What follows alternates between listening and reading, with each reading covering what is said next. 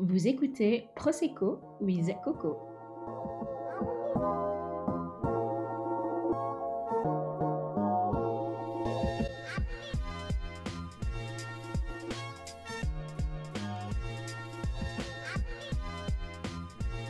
Prof de danse, attachée de presse, styliste, bouqueuse, coach. À même pas 40 ans, Jessie a eu le temps d'avoir plusieurs vies. Aujourd'hui, elle nous parle de sa carrière, de sa vie de maman et de son nouveau projet. Ça fait super longtemps, comment tu vas? Je vais très très bien et effectivement ça fait très longtemps. Avant de parler euh, de tout ce que tu as fait, de tout ce que tu continues à faire, euh, est-ce que tu veux bien parler un petit peu euh, de ton enfance? Alors, j'ai grandi à Bruxelles. Maintenant, j'habite dans le bras blanc flamand, mais j'ai grandi à Bruxelles, à Berkem notamment. donc, je suis toujours une berkemoise dans l'âme et dans le cœur. J'habitais un appartement avec ma mère, mon père et mes deux sœurs. Mon père n'a pas eu du bol parce qu'il était entraîneur de foot et il a eu trois filles. L'ironie du sort, quoi. Ouais, ouais, ouais. et sinon, bah, mon enfance, bah, j'ai adoré mon enfance parce qu'on pouvait jouer dehors, comme c'était dans des, dans des blocs. Et eh ben, c'était facile de sortir, d'avoir plein d'amis. De... Pendant l'été, ben, dehors, c'était plein d'enfants. Et il y avait les mamans qui nous appelaient pour manger sur la terrasse. On entendait le nom et dire Faut rentrer manger donc voilà, c'est vraiment top. Donc toute ma vie euh, dans une chouette bulle en fait, euh, que j'aurais pas eu la même, la même enfance si euh, j'aurais habité dans une maison par exemple. C'est quoi la différence Je veux dire, c'est dans le sens où vous étiez tous souvent ensemble du coup? Oui, c'était vraiment un, petit quartier en fait. Hein. Mmh donc c'est comme si il y avait des délimitations. Et donc, c'était facile de, de, sortir. Maintenant, quand on est dans une maison, c'est vite direct dans la rue, là pas. Donc, c'était un peu plus protégée. Ok. Et comment ça se passait avec tes sœurs? Alors, j'ai une sœur qui a 8 ans plus que moi. Donc, effectivement, quand j'avais 8 ans, elle en avait 16, donc elle vivait sa vie, en gros. Hein. Ouais. elle était ado, euh, à, part, à part me surveiller quand, quand, mes parents en avaient besoin. Bah, à ce moment-là, on est proche, mais sans l'être vraiment. Parce que l'âge est trop différent. Et avec ma petite sœur, euh, on est deux personnalités totalement différentes, donc ça clashait souvent, mais ça veut pas dire qu'on jouait pas bien ensemble. Mais il y avait vraiment, c'était 50-50. Ou on se disputait à mort, ou on se kiffait à mort. Et euh, c'était qui euh, tes modèles quand tu étais petite, du coup? Est-ce que c'était ta sœur de, de 8 ans de plus, ou tu avais genre des stars que tu admirais? J'ai jamais été fan de quelqu'un, c'est un truc de fou. Je crois que j'ai des problèmes psychologiques. Non, je crois qu'il y a que moi parce que je demande à chaque fois ça aux gens et euh, les gens sont là, euh, bah non, à part les gens autour de moi. Non, je crois qu'il y a que moi qui était genre fan des supermodèles et ce genre de trucs. Donc c'est moi qui suis une psycho.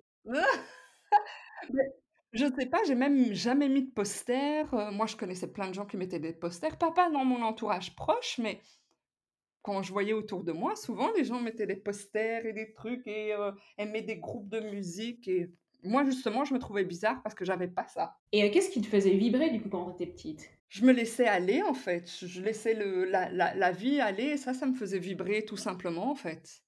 Il n'y avait pas quelque chose qui faisait en sorte que. Et euh, t'étais quoi comme type d'adolescence? T'étais rebelle ou plutôt euh, bonne élève, première de classe? Oh là là, j'étais pas du tout rebelle, pas du tout. D'ailleurs, je le suis toujours pas. Hein. Euh, toujours. toujours suivre les règles, pas vouloir décevoir. Euh, mais pas, pas, spécialement première de classe. J'allais pas étudier à fond pour avoir les meilleurs points. Ça, je m'en foutais. C'était juste que je suivais les règles. J'étais euh, la, la, fille moyenne, voilà. C'est dans la moyenne. Euh, t'as fait quoi comme études supérieures après? Alors, j'ai choisi la communication. Pourquoi? Parce que je ne savais pas ce que je voulais faire de ma vie et que donc c'était quelque chose de tellement général que je pouvais aller un peu dans tous les sens. Et euh, tu as aussi été en Erasmus, c'est ça?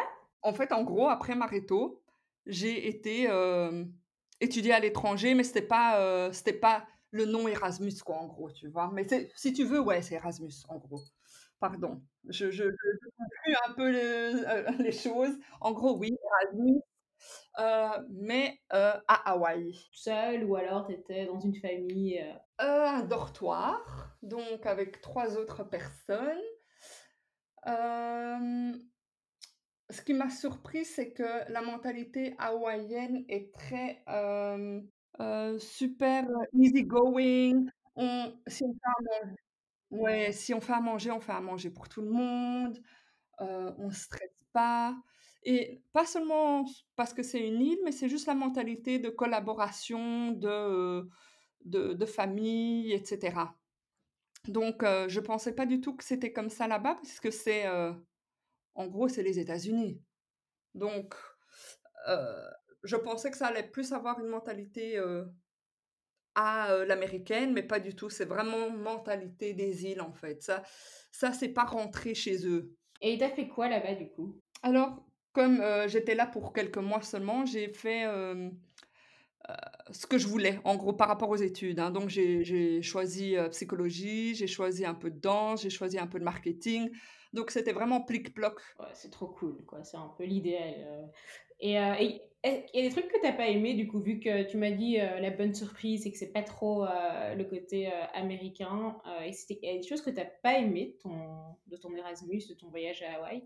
Le fait que sur l'île où j'étais, hem, les transports publics étaient vraiment, heu, pas au top et que j'avais pas de voiture ni de permis, donc c'était difficile pour, hem, avoir la liberté de de bouger où où je voulais. Après ton ton petit séjour, quelques mois à Hawaï, tu es revenue à Bruxelles, qu'est-ce que tu as Non, je suis revenue d'abord en Espagne. D'abord 3 mois, j'ai travaillé en Espagne, comme c'était pas encore temps pour étudier. Alors j'ai, heu, j'ai fait mes CV, j'ai été dans tous les restos, j'ai déposé mon CV et heu, un resto m'a appelé pour aller travailler et donc je suis restée, heu, je crois 2 mois, 2 ou 3 mois en Espagne pour travailler et apprendre l'espagnol. après l'Espagne, tu as fait quoi? J'ai choisi une, heu, une, direction qui n'existe même pas en français d'ailleurs, hein, parce que j'ai fait mes études en flamand. Elle n'existe même pas en français, donc je peux même pas t'expliquer vraiment c'était quoi, mais c'était pas du tout mon truc, donc j'ai arrêté, heu heu, 6 mois dans mes études et puis j'ai décidé de travailler, heu, 6 mois pour gagner de l'argent et recommencer mes mes mes études en com, en septembre après, quoi. Et l'UNIF non plus, c'était pas mon truc. Et les études que tu as recommencé, c'était quoi? Ça, c'était la com. Ça, c'était oui, à, Erasmus, Hogeschool, c'est c'est le le nom de l'école en flamand. Après ça, tu as eu ton premier job? Heu, d'abord, j'ai travaillé chez Passage Fitness en tant qu'étudiante et puis en tant qu'employée. Donc c'était ça mon premier boulot parce que c'était parfait pour, hem, combiner la danse, puisque j'étais danseuse et hem et le travail. Donc puisque je pouvais faire mon sport quand je voulais, je pouvais utiliser la salle quand je voulais. Donc c'était, le job parfait pour, combiner, ma passion et et l'argent. Parle-moi un petit peu de de la danse, de ta passion, heu, pour ça. Ça ça a débuté quand? Quand j'avais 12 ans. Quand j'avais 12 ans, j'ai fait un cours de hip-hop et en fait, heu, j'ai kiffé et j'ai plus jamais arrêté et donc après je me suis retrouvée dans des groupes, hem et puis après j'ai vraiment trouvé ma place, et on a créé, hem, le groupe Ultimate Dancers et l'académie Ultimate Dancers avec, heu, Gabson et hem et donc de là, ben, heu, j'ai eu l'occasion de faire des tournées et d'avoir des belles scènes, mais surtout d'apprendre, à des jeunes qui avaient moins de moyens, de communiquer, via la danse ou de juste avoir un moment, de kiff et de de soutien. Quand tu faisais de la danse, est-ce qu'il y avait beaucoup de blanches qui dansaient? À mon époque, dans le hip-hop, il y avait pas beaucoup de blanches. C'est pour ça que je te pose la question, évidemment, parce que là maintenant, heu, en 2020, c'est, heu, on va dire, c'est devenu casual, il y a voilà, mais j'imagine qu'à ton époque et quoi et comment ça s'est passé? Est-ce que tu as eu des critiques? Heu, est-ce que c'était difficile de t'imposer? Non, pas du tout, pas du tout. Aussi de par ma personnalité, je pense aussi, hein, heu, ça ça se joue. Je pense que si tu es refermé et cetera, dans n'importe quel domaine, tu vas avoir du mal à rentrer. Si tu es ouvert, bah, les gens sont ouverts. Donc passage fitness, après ça, qu'est-ce que tu as fait? Après ça, je suis tombée enceinte. J'ai quitté Passage Fitness en ne sachant pas que j'étais enceinte. Je me suis retrouvée dans un nouveau job, heu, dans l'événementiel, étant enceinte. Le je l'ai su au moment là-bas, sur place, allez, quand j'avais ce boulot et on m'a bien virée comme il faut. Donc je n'avais plus de boulot. Donc là, ben, je me suis posée, je me suis dit: «Quoi maintenant?» parce que bon, danser enceinte, ça va pas non plus, hein? Et heu et puis je me suis dit: «OK, qu'est-ce que je veux de ma vie?» et je me suis dit: «Ben, en fait, j'ai envie d'aller dans la mode» et j'ai décidé de réétudier. Donc j'ai fait, heu, Fashion and Image Styling à une école, en Angleterre. C'était à distance, donc il fallait envoyer tout par la poste. C'était pas aussi facile que maintenant. Il y avait les mails, là, mais je veux dire, il je devais faire des travaux pratiques. Donc enceinte et puis avec un bébé, ben, j'ai repris les études en gros. Et tu avais quel âge à ce moment-là? 25. Quand tu as fini tes études, hem, tu as fait quoi? Là, je me suis dit: «Je trouve n'importe quel job dans la mode, mais pas en magasin, hein, dans les dans l'en l'entreprise même, hein» et c'est ce que j'ai fait. J'ai trouvé, une intérim un intérim, heu, chez Lee Cooper où je faisais, heu, les analyses de chiffres et cetera, donc pas du tout ce que je voulais faire en gros, mais c'était un pas vers l'avant. Donc, pas me dire: «Je vais direct avoir le job de mes rêves», juste faire pas par pas et avancer vers, vers où je veux aller par après. Vers où tu voulais aller par après? Au moins plus créatif que, heu, analyser ses les stocks et heu et regarder les chiffres, voir ce qui marche, ce qui marche pas et et commander, commander, acheter la collection par rapport à ça. Moi, ça, je trouvais moins Moins marrant. À part, acheter la collection, ces parties-là étaient fun, mais la partie chiffres à cette époque-là, c'était vraiment pas, ce que je kiffais le plus. Bon alors, est-ce que c'est après ça que tu as commencé à bosser chez, heu, Sumo ou pas du tout? Pas encore! De là, hem, j'ai travaillé pour Bourjois. Hem, parce que là, c'était 8 mois, c'était intérim. Je savais que c'était 8 mois chez Lee Cooper.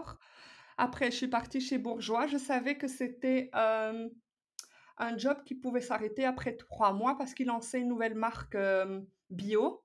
Mais c'était le début du bio, donc c'était pas encore, heu, wouh wouh wouh et voir si ça prenait ou pas et la marque à l'époque avait pas pris assez que pour me garder. Donc après 3 mois, heu, je savais que allez, pas après 3 mois, hein, heu, pas au début, mais après 3 mois, j'ai su que c'était pas possible de me garder.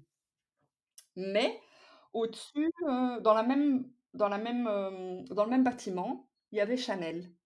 Donc je suis montée, j'ai été toquée, j'ai, heu, pris mon courage à 2 mains, j'ai été donner mon CV et hem, 2 mois après, heu, Chanel m'a appelée et là je suis devenue RP pour, beauté, Chanel. Ça, c'est quand même la preuve que quand, on veut un truc, il faut avoir un peu de courage, quoi. Ouais, ouais, ouais, il faut il faut enlever sa peur ou pas y réfléchir et et y aller. Et heu, tu es restée combien de temps chez Chanel? Je suis restée 1 an, mais le, l'envie de faire quelque chose avec les vêtements, donc comme j'avais repris les études pour, du stylisme, pas faire les vêtements, mais styler, hein, faire du styling et ben, il me manquait ça et bon, à l'époque, je suis encore jeune, hein, à ce moment-là, j'ai 27-28 ans, peut-être, et je me dis: «Est-ce que je veux terminer là?» et je voulais pas terminer là spécialement?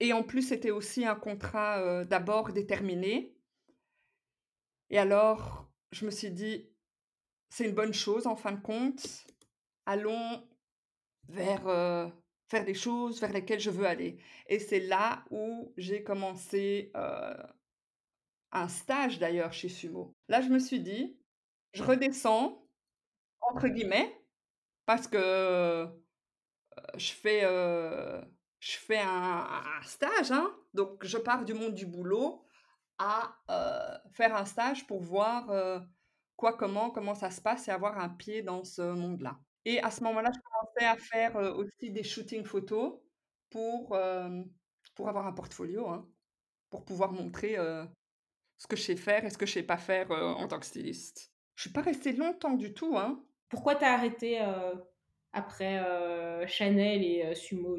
Parce que je voulais faire du styling, en gros. C'était vraiment la direction que je voulais prendre, voir si, je pouvais me prouver, voir si je pouvais y arriver, voir, si j'avais ma place, dans ce monde-là et en fin de compte, j'ai fait des magnifiques choses, donc j'ai pris une bonne décision de pas, de pas rester RP parce que RP, c'est vraiment une passion et c'était pas ma première passion et à un moment, heu, je suis pas, heu, j'ai pas cette vie ici pour pas vivre, heu, mes passions, même si elles changent. Bah, c'était pas ma passion alors, bah, j'arrête et je fais autre chose, tout simplement. Non, tu as tout à fait raison et raconte un petit peu le styling, tu as fait quoi comme beau shooting? C'est quoi tes meilleurs souvenirs de styling? Bah, le meilleur, meilleur, meilleur et le plus stressant, c'est avec, Jared Leto et son groupe, heu, 30 Seconds to Mars? My God, Ouais, c'était à Paris, c'était pour un magazine et j'étais stressée comme je sais pas quoi et puis, heu, tu as, heu, Jared Leto en culotte devant toi et tu dois l'habiller. Oh mon Dieu et attends, heu et quoi, du coup, tu as été à l'avance faire une sélection de vêtements? Comment ça se passe le styling, en fait? Oui, ben, c'est là que justement mon expérience chez Sumo et tout ça, ça m'a aidée parce que je savais exactement où je pouvais aller et mon expérience chez Chanel aussi, contacter les, les, les mar les marques de luxe pour qu'ils t'envoient des vêtements pour, pour, mettre aux célébrités en gros ou aux mannequins. Contacter tout le monde pour avoir, des vêtements. Et tu stressais pas trop, heu, que, heu, je sais pas moi, Jared Leto, tu sais, les groupes de rock, je sais pas, qu'ils te rendent pas les vêtements ou que, heu, je sais pas, un truc arrive, tu donnes une garantie ou alors ils te font confiance à 100 Hem, pour les bijoux très chers, là, là, c'est plus compliqué. Pour les vêtements, ça, ça va parce qu'ils je pense qu'ils savent très bien que quelque chose peut arriver, mais ça arrive pas régulièrement non plus. Et par par contre, j'ai fait un shooting avec Ariel Dombal, c'est l'icône, française et elle, bah, il y avait des bijoux, mais hyper, hyper, hyper chers, donc c'est venu avec un garde, un garde qui est resté sur place pendant le shooting, à côté de moi, pour, heu, pour voir que rien se passe. Donc ça, c'était ça, c'était cool. Ah, j'imagine que ça doit être bien stressant tout ça. Et heu, tu as aussi, dans une de tes nombreuses vies, heu, été, heu, bookeuse pour l'agence Dominique. Oui, oui, oui, oui. Alors, en gros, être Heu, booker, c'est être agent de mannequin. Ça veut dire que, heu, tu trouves des shootings ou, des jobs pour, les mannequins que tu représentes. Et moi, ce que je faisais en plus, c'est que j'étais responsable des new faces, ça veut dire les nouveaux mannequins qui viennent, qui n'ont pas d'expérience. Donc ce que je faisais en plus, c'était je les, heu, je les aidais à devenir mannequins. Donc je les je les, heu, je les apprenais à marcher, à être en confiance, à, heu, comment rentrer dans un casting, comment parler aux aux agents en général, comment aller à l'étranger, comment s et cetera. Tout leur mindset et hem et le visuel, je les aidais à trouver un style de vêtements, heu, s'il fallait changer de coupe, ben, on en parlait aussi. Donc voilà, moi j'avais les 2 parties, j'étais booker mais aussi, heu, coach mannequin. C'était en quelle année ça? Oh là là, là tu me poses une colle. En fait, la raison pour laquelle je te demande c'était en quelle année, c'est parce que, je t'explique, j'ai, une vision, très, heu, elle est un peu péjorative des agences de mannequinat. De entre, heu, 2000, heu, et heu, 2015, heu, c'était quand même on prônait la maigreur et c'était comme ça sur tous les défilés, sur tous les shootings. Aucun, je pense à Prada, Dolce Gabbana, ils auraient jamais pris un modèle qui faisait, du 38 quoi, inimaginable. Bah, maintenant Chanel a quand même pris, cette, Jill qui, fait du 40. Il y a, chez Jacquemus des mannequins qui sont quand même beaucoup plus en chair qu'en entre 2000 et 2015 déjà, mais heu, c'est pas pas l'idéal, mais hein, Tu as l'envers du, heu, du décor alors qui fait que c'est souvent des gens qui ont beaucoup de followers sur, heu, les réseaux sociaux. Donc ce n'est pas pour. Moi, c'est ce que je vois. Ce n'est pas pour, prôner, heu, body positivity, mais c'est toujours pour l'argent quand même. Donc c'est ça qui me dérange dans, heu, dans cette fausse mode de mettre, heu, du 38 et du 40, heu, tant que tu as des followers, mais ils vont pas me prendre moi. Bon, je j'ai pas je suis pas mannequin, on est d'accord, mais je je dis ça comme er exemple, qui est, quelques followers sur, sur les réseaux. Ouais, ils vont prendre ils vont prendre Ashley Graham, mais pas la fille du coin qui fait réellement du 42, quoi. Voilà et qui peut avoir le même profil qu'Ashley, être magnifique et être, et être mannequin. Et qu'est-ce que tu en penses, justement, du body positive? Heu, comment c'était pour toi, heu, de travailler dans dans allez, dans un monde qui est, heu, assez, on va dire, sur allez, superficiel, alors que, je pense que tu es quand même une fille avec beaucoup de valeurs et comment tu arrivais à gérer ça? Pendant toutes ces années, j'ai eu, facile à gérer parce que j'aidais vraiment les filles à se sentir bien dans leur peau et ne pas, aller dans cette direction-là. Donc mais quand j'étais sur les fashion week et que je regardais autour de moi et que je voyais qu'il y avait des filles qui avaient des soucis, ça me j'étais, heu, tirée dans, heu, de allez, de part et d'autre. Donc c'est surtout ça qui a fait que, heu, le monde du mannequinat, j'ai décidé d'arrêter, en fait, en gros. Mes valeurs mes valeurs n'étaient tellement pas alignées avec ce que je voyais et que que c'était plus OK. Ouais, je peux imaginer. Est-ce que, heu, il y avait en en termes de diversité, heu, comment c'était chez Dominique? Est-ce que tu avais genre, heu, 70 heu heu, qui étaient, des mannequins, blancs ou alors il y avait vraiment de tout, des asiatiques, des indiennes, des noirs et ou comment ça se passait à ce moment-là? 90 blanc. Et quand tu as arrêté, ce monde, heu heu, du mannequinat, heu, qu'est-ce que tu as fait? J'ai pas arrêté il y a très longtemps, j'ai arrêté il y a 1 an parce qu'après Dominique, j'ai créé, mes 2 a propres agences de mannequins. Une plus commerciale, parce qu'il faut vivre et une, et une qui était, heu, pour l'inclusivité, la diversité et heu, pas avoir heu, pas suivre les règles du mannequinat. Donc avoir une fille magnifique, mais qui a du 95 de hanche et pas du 91 de hanche. Avoir une fille qui est, waouh, waouh, waouh, sa tête, géniale, mais trop grande pour les normes du mannequinat. Parce que quand on est trop grand ou trop petit, c'est pas OK non plus, hein. On est d'accord.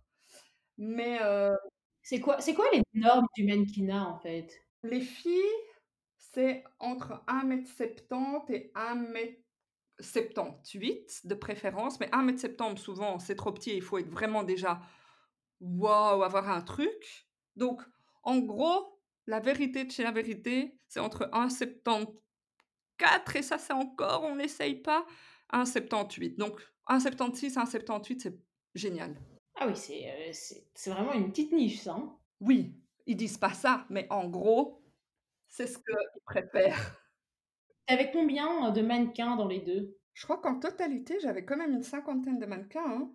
Ouais, ouais, ouais, non, c'était ça ça c'était top et et heu, les mannequins étaient vraiment géniaux, je les porte encore dans mon cœur et et voir leur vision, apprendre d'eux aussi parce qu'ils voyaient aussi un monde différent et cetera. Ça, c'était vraiment génial.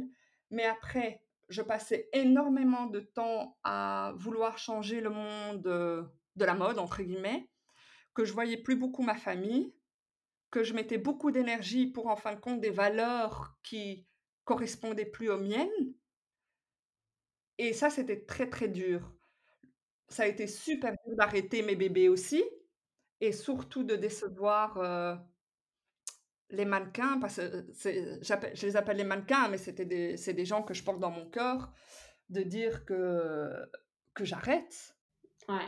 parce que je veux passer plus de temps avec, ma famille, parce que toutes les raisons que j'ai citées donc donc voilà, ça c'était, ça c'était compliqué, mais c'était la bonne chose à faire.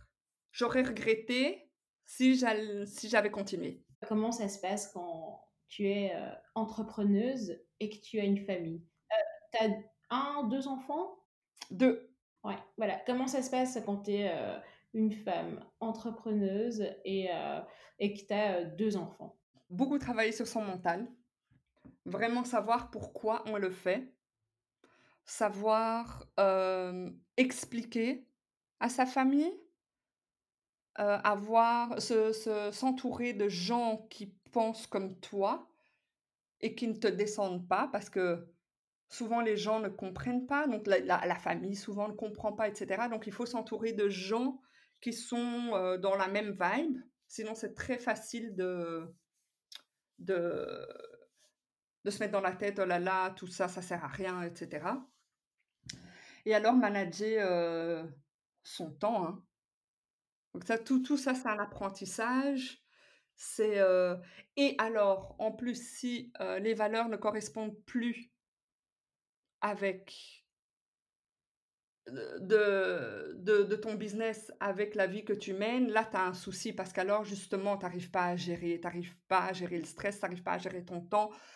Tu te dis que tout ça, heu, tu comprends plus. Et est-ce que tu as été jugée par, heu, ton entourage certaines personnes de ton entourage parce que, heu, tu avais 2 enfants et que tu travaillais beaucoup trop? Juger, je pense pas parce que tout vient tout part toujours d'un bon cœur, hein. Quand les gens te disent: «Allez, heu», quand souvent les parents, hein, qui, disent: «Allez, tu tu tu prendrais pas un job normal, tu prendrais pas, heu» tant que ça part d'un bon cœur, j'ai aucun souci avec ça. Par contre, le reste, je l'entends même pas, en fait. Je crois que j'ai mis des sourdines par rapport au, au jugement des gens. Parce que longtemps, je me je m'en suis voulu. Donc on se s'autoflagelle déjà tellement qu'il faut déjà gérer soi-même. «Oh là là, je suis une mauvaise mère. Oh là là, ma maison est pas propre. Oh là là, heu, je passe de nouveau des heures derrière mon ordi. Oh là là, mmh, oh là là ça, oh là là ça». Donc si en plus, il faut écouter les autres, faut déjà gérer soi-même. Est-ce que tu penses que si tu avais été un homme, là, tu aurais aussi, arrêté pour te consacrer à ta famille ou pas? En fait, si j'aurais été un homme, dans tous les cas, je me serais pas autoflagellée déjà, parce que c'est la société depuis qu'on est petit qui a qui qui qui fait que. Hein, heu, on sait très bien, oh, la femme doit savoir gérer son ménage, doit savoir gérer le travail, doit savoir gérer l'argent, doit savoir gérer ses enfants, doit savoir gérer que la maison est propre quand quelqu'un rentre, doit savoir gérer.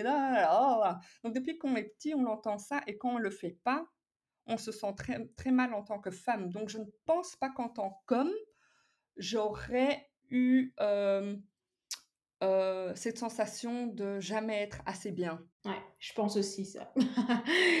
Tu fais quoi aujourd'hui? Et ben, en fait, tout, hem, tous les jobs que j'ai eus, toutes les choses que, heu, dans lesquelles j'ai, heu, j'ai réussi ou dans lesquelles je n'ai pas réussi ou que j'ai faites et que j'ai arrêté ou que j'ai faites et que la vie a fait que, hein, heu, danser, être enceinte. Après, j'ai encore dansé, mais plus à ce niveau-là, bien sûr. J'ai toujours donné cours. Je veux dire, les les choses changent dans la vie et hem, tout ça a fait que je me suis rendu compte que ce que je faisais dans tous ces jobs-là, c'était donner la confiance, changer les mentalités et se faire, se sentir, comment on dit en français? Worthy. Là maintenant, depuis, depuis, pas longtemps en fait, j'ai décidé de me lancer dans, le coaching, surtout de femmes. Pour les pour les, heu, les motiver, les donner confiance en soi. Donc heu, donc voilà, je travaille en one on one pour le moment avec, heu, avec des femmes pour changer leur men mentalité et faire bouger les choses dans leur vie. J'adore. Est-ce que, c'est quoi ton rapport au corps maintenant et à la beauté? Parce que tu as quand même, donc là maintenant tu as découvert ta vocation, parce que je pense que comme tu dis, tout ce que tu as fait, dans tes carrières au final c'est pour aider, heu, les gens, pour, heu, les aider à se montrer, heu, au meilleur d'eux-mêmes, on va dire et c'est quoi toi ton rapport au corps et à la beauté après avoir fait, avoir travaillé en tant que bookeuse, avoir été coach sportive? Beh, je vais être honnête avec toi, je me suis toujours sentie, moche et j'utilise le mot moche pas, à la légère, hein. Ouais, pourquoi? Parce que quand j'étais, jeune, mais jeune ado, hein, genre, heu, 12 ans peut-être, hein, donc déjà très conscient. Un jour, quelqu'un m'a dit, un un copain, mais, il le pensait vraiment, c'est pas juste dire pour être méchant, c'était vraiment dire parce que c'était sur son cœur. Il m'a dit: «Tu es moche» et ça, ça m'a depuis c'est toujours resté dans ma tête. Mais comme je suis quelqu'un qui a quand même, heu J'arrive à avancer dans ma vie, même avec mes, heu, mes, heu, mes croyances, qui me qui me mettent des limites. Ça m'a quand même ça m'a quand même, pas freinée, mais en même temps, l'image de moi-même n'a jamais été très positive. Peut-être pour ça que j'aime aussi aider les autres qui se sentent comme ça. Maintenant, au fur et à mesure des années, moi, j'ai fait un travail sur moi-même. J'ai, je me j'ai travaillé mon mental, j'ai travaillé mon corps, mais en fin de compte, c'est pas en travaillant le corps que ton mental change. Donc c'est vraiment ça part du mental et c'est ce que j'ai fait et maintenant j'ai aucun souci, heu, d'être sur photo, j'ai aucun souci, hem, de me montrer déjà j'ai même en ayant cette sensation d'être moche, j'ai quand même été danseuse, j'ai quand même été donc je savais très bien faire semblant. Je crois que c'est la première fois que je le dis à voix haute. Maintenant que que je suis coach, je le je le dis aux gens parce que ça peut les aider eux-mêmes dans leurs histoires et dans leur mental. Mais, les si je dis aux gens que je me sentais moche et pas à ma place, je crois que 80% ou peut-être plus, va jamais croire que je me sentais comme ça. Et euh, là, du, du coup, euh, euh, ton nouveau bébé que tu viens de lancer. Est-ce que euh, après le confinement, parce que j'imagine que c'est compliqué pour toi de travailler maintenant qu'on est confiné? Beh, tout en fin de compte, tout devient virtuel, hein. Zoom est notre meilleur ami, heu Donc, honnêtement, le virtuel, c'est pas plus mal et c'est pas moins bien. C'est juste une autre façon de voir les choses. Il faut juste de nouveau shifter son sa façon de voir, les choses. Maintenant après, mon kiff, ce serait bien sûr de faire des workshops, heu, en live et heu et heu, d'aider, d'aider les gens à, comme je dis, comment, comment marcher en talons.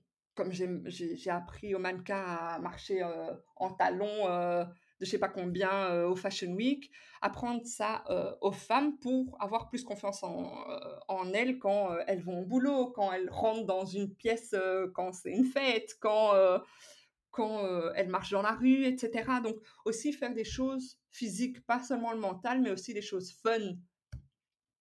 Donc oui, j'ai hâte que aussi, le confinement soit terminé pour pouvoir faire des choses, comme ça. Et euh, ma dernière petite question, c'est euh, quel conseil est-ce que tu donnerais euh, à une jeune maman entrepreneuse? Premièrement, vraiment, vraiment, vraiment, ça c'est quelque chose que je veux dire à tout le monde, maman ou pas maman, parce qu'il y a beaucoup de, heu, même jeunes filles, qui pensent ça, que l'âge est important. Et l'âge est tellement pas important. Là, j'ai 37, hein, heu, j'ai 37 et je commence un nouveau truc dans ma vie. Et j'ai 37 ans, j'ai des enfants, j'ai un mari. Donc j'ai encore, j'espère, 40 ans à vivre, donc plus que mes 37 ans. Donc il n'est jamais trop tard de commencer, de vivre ce que ce que tu as envie de vivre et même si maintenant ça marche pas, ben ça marche pas et la vie me mènera autre part et point barre. Faut arrêter de stresser pour tout, vraiment et arrêter de regarder les autres. Si maintenant je devrais regarder les gens autour de moi, je dis: «Oh, purée, tous ces autres femmes-là, elles ont réussi, elles sont là où moi je veux être», mais je commencerai jamais un truc en plein confinement de zéro. Donc il faut faut faut 1, pas regarder son âge, 2, pas se comparer aux autres. Ça, c'est vraiment, heu, c'est ce que c'est ce qui casse, heu, le mental de beaucoup de femmes, de beaucoup de mamans et arrêter de se sentir coupable de pas passer toutes les secondes de sa vie avec ses enfants. Heu, ils peuvent apprendre d'eux-mêmes, hein, ils vont être grands un jour, donc il faut les laisser un peu aussi, hein. Ils peuvent s'ennuyer, c'est très bien qu'ils s'ennuient, que leur créativité joue un peu. Heu, merci beaucoup. Merci à toi.